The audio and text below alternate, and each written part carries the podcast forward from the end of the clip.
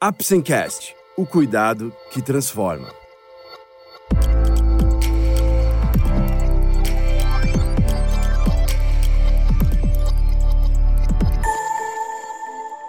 Hoje vamos falar novamente sobre a insuficiência venosa crônica. Você vai receber mais informações sobre as fases iniciais da doença, tratamentos nessa fase e como hábitos saudáveis influenciam em todo o processo. O Apsencast é um oferecimento da Apsen Farmacêutica. Através desse podcast, vamos levar para você conhecimento e informações de qualidade sobre temas relevantes na área da saúde, de uma forma leve e acessível, porque para nós da Apsen, cuidado também é instruir. A doença venosa não começa com grandes varizes ou mesmo muitos sintomas.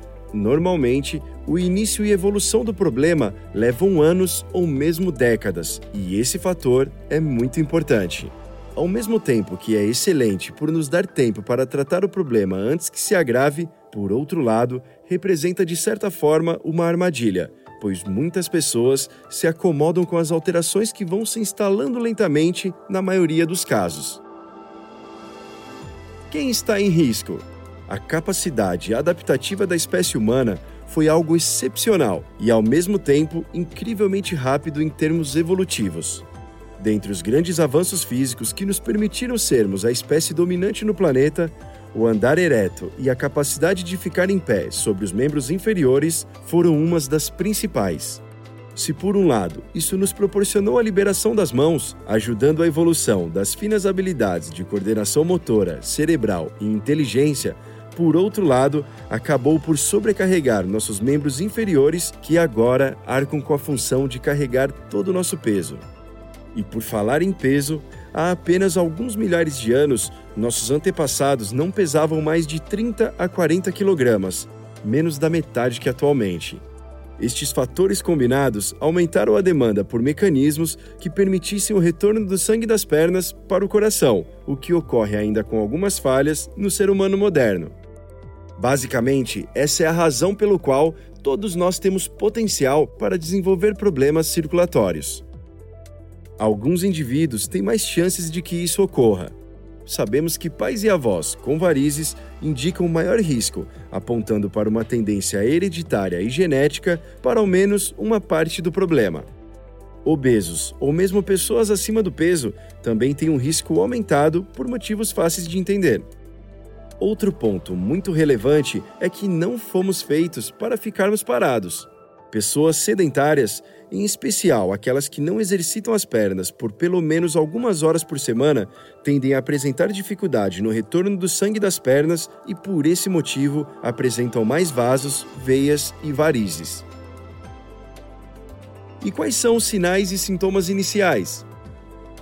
A queixa de dor nas pernas é uma das mais comuns em consultórios médicos. Algumas vezes, pacientes sem qualquer sinal de varizes podem apresentar dores ligadas a um problema circulatório. Por outras vezes, pacientes com varizes exuberantes podem não ter qualquer manifestação dolorosa e ainda há casos onde a dor pode não ter nada a ver com a parte circulatória. Na maioria dos casos, uma consulta com um especialista vascular esclarece essa questão, mas existem algumas dicas e orientações que auxiliam nessa diferenciação. Algumas características são muito comuns em situações ligadas a problemas circulatórios de origem vascular, em especial no território venoso. De outra forma, existem características que apontam ser outra a origem da dor. Podemos citar como exemplo problemas articulares, da coluna vertebral, musculares, dermatológicos, arteriais, linfáticos e problemas infecciosos. De maneira geral, o primeiro sinal que notamos e que indica um problema circulatório venoso é o aparecimento de pequenos vasos na pele. Esses vasos podem ser de diversas cores, como azuis, avermelhados, rosados, esverdeados e até castanhos ou arroxeados, dependendo do tom de pele da pessoa e da profundidade que esse vaso se encontra. Eles podem se instalar em qualquer lugar da perna ou coxa e até em regiões menos conhecidas como nos pés, nas nádegas, joelhos e até mesmo nas costas dos pacientes. também conhecidos pelo nome técnico de telangiectasias, têm menos de 3 milímetros de diâmetro e são localizados dentro da própria estrutura da pele. Apesar de não ser uma regra, normalmente, quanto mais vasos ou varizes visíveis, mais intensos serão os sintomas. As queixas típicas dos problemas venosos incluem uma dor que até pode ser definida como uma queimação, uma cãibra ou coceira. Porém, o mais frequente é se apresentar como um peso ou um cansaço, que se localiza predominantemente abaixo dos joelhos. Essa dor se intensifica no decorrer do dia e pode ser particularmente ruim em dias onde o paciente ficou muitas horas em pé ou em períodos muito quentes. Nessa última situação, também é frequente se observar a ocorrência de diferentes graus de inchaço nas pernas, os famosos edemas, geralmente mais frequentes nos tornozelos e nos pés. Na doença, em suas fases iniciais, existe o alívio desses sintomas ao se colocar as pernas para cima no final do dia e a regressão completa do inchaço após uma noite de descanso. Outros diagnósticos de dor nas pernas. Várias patologias causam dor nas pernas, não só problemas circulatórios.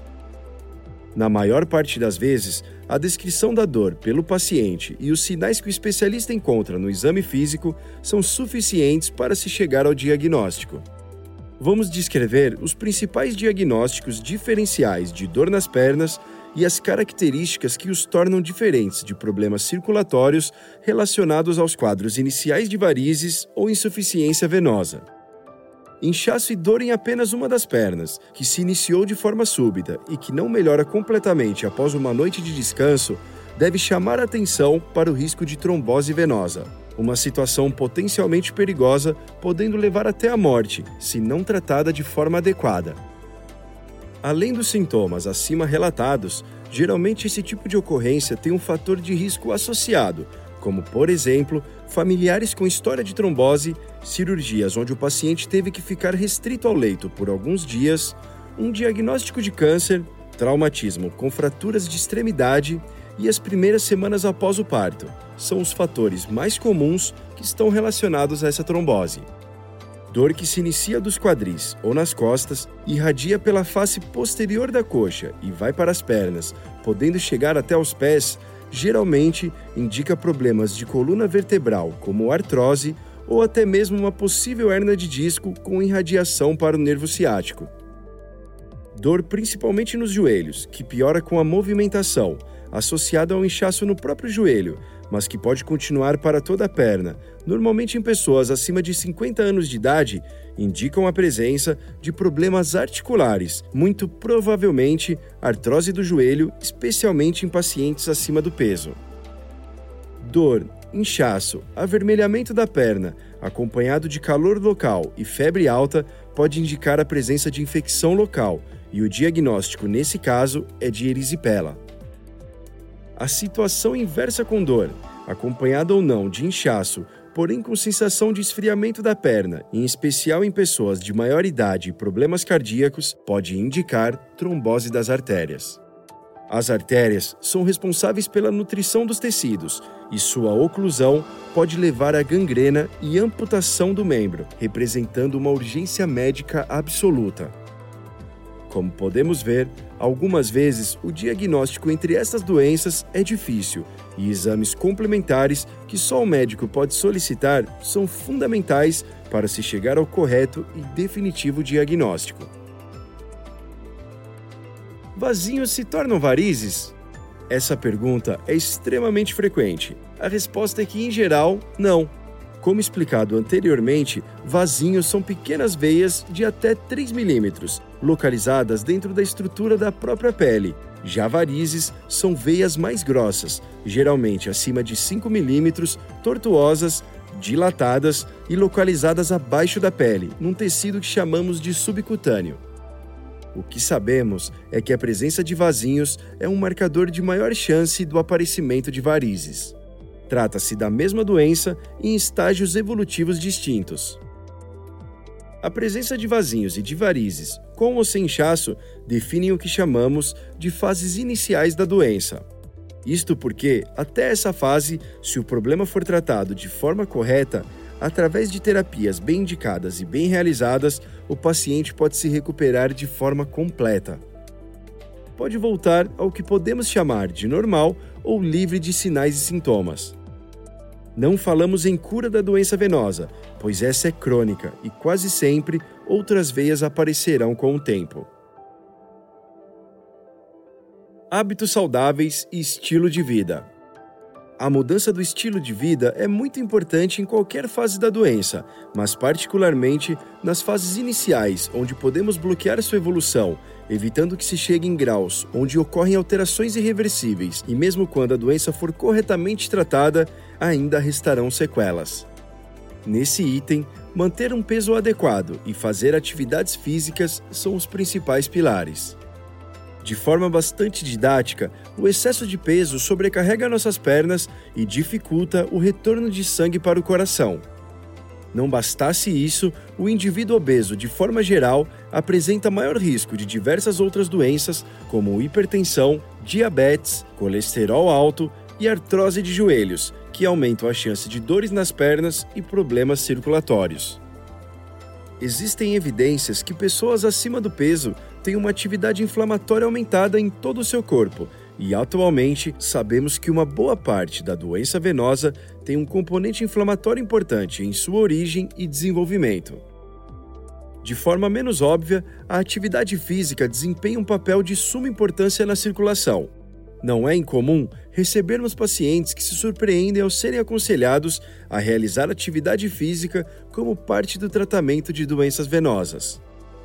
Muitos têm a falsa impressão que a atividade física sobrecarregaria suas pernas e pioraria a tendência a ter varizes. Porém, essa ideia, à luz da ciência e do conhecimento atual, está completamente equivocada. A experiência acumulada nas últimas décadas demonstrou que a atividade física regular e moderada não só ajuda quem já tem problemas circulatórios, como muitas vezes pode prevenir o aparecimento da doença em pacientes nas fases iniciais e que apresentam risco por causas genéticas ou hereditárias. Não existe um exercício que seja claramente melhor ou pior que outro, mas normalmente uma alternância entre exercícios de força e exercícios aeróbicos parece a melhor alternativa. Pessoas com mais idade e, por exemplo, com problemas cardíacos, pressão alta ou diabetes devem fazer uma avaliação física e cardiológica previamente.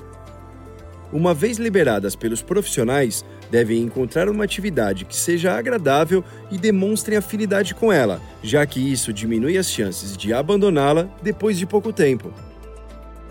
As possibilidades são inúmeras atualmente: caminhada, corrida, bicicleta, natação, hidroginástica, ginástica funcional, crossfit, musculação, pilates e esportes coletivos. São muitas possibilidades excelentes quando executadas de forma correta e regularmente. O ideal é que a carga de atividade física total seja entre 150 e 250 minutos, divididos ao longo da semana, dependendo de sua idade, preparo físico e a presença de outras doenças. O ideal é que esse tempo seja dividido entre 4 a 6 dias na semana. Os tratamentos nas fases iniciais. Além das medidas gerais descritas acima, a adoção de medidas específicas para o tratamento da doença venosa em suas fases iniciais é fundamental. Quanto mais cedo tratamos qualquer doença, mais simples rápido e eficiente é esse tratamento, em termos de evitar sua progressão e melhorar a qualidade de vida dos pacientes. A doença venosa, em suas fases iniciais, é caracterizada pelos vasinhos e varizes mais grossas, acompanhadas ou não de dores nas pernas ou de algum grau de inchaço, mas sem outras complicações. O tratamento nessa fase visa a erradicação destes vasos e o tratamento dos sintomas. Os vasos superficiais são eliminados através da injeção, diretamente dentro deles, de medicamentos que os eliminam de forma definitiva. Essa técnica é conhecida como escleroterapia. Outra técnica usa o emprego de laser superficial. A escleroterapia pode se utilizar de uma série de medicamentos que podem ser injetados na forma líquida ou na forma de espuma. O tratamento com laser também apresenta variações como o tipo de equipamento e suas regulagens específicas. Existem vantagens e desvantagens em cada tratamento, e as variáveis que garantem em maior ou menor grau o sucesso incluem o tom de pele do paciente, o tamanho do vaso a ser tratado, sua profundidade, localização e até mesmo a expectativa cosmética. Já varizes mais calibrosas podem ser tratadas com cirurgia convencional, realizada através de pequenos cortes na pele, onde segmentos venosos são retirados manualmente ou através de pequenos aparelhos, chamados de fleboextratores. Casos mais simples podem ser feitos com anestesia local, possivelmente em consultórios bem equipados ou ambulatórios. Já os casos com varizes em grande quantidade, mas sem complicações ainda, normalmente são feitos com bloqueio anestésico na coluna em centros cirúrgicos regulares. Há pouco mais de uma década, vem aumentando nacionalmente a procura e a realização de métodos que permitem a retirada das veias, mesmo calibrosas, através do cateterismo.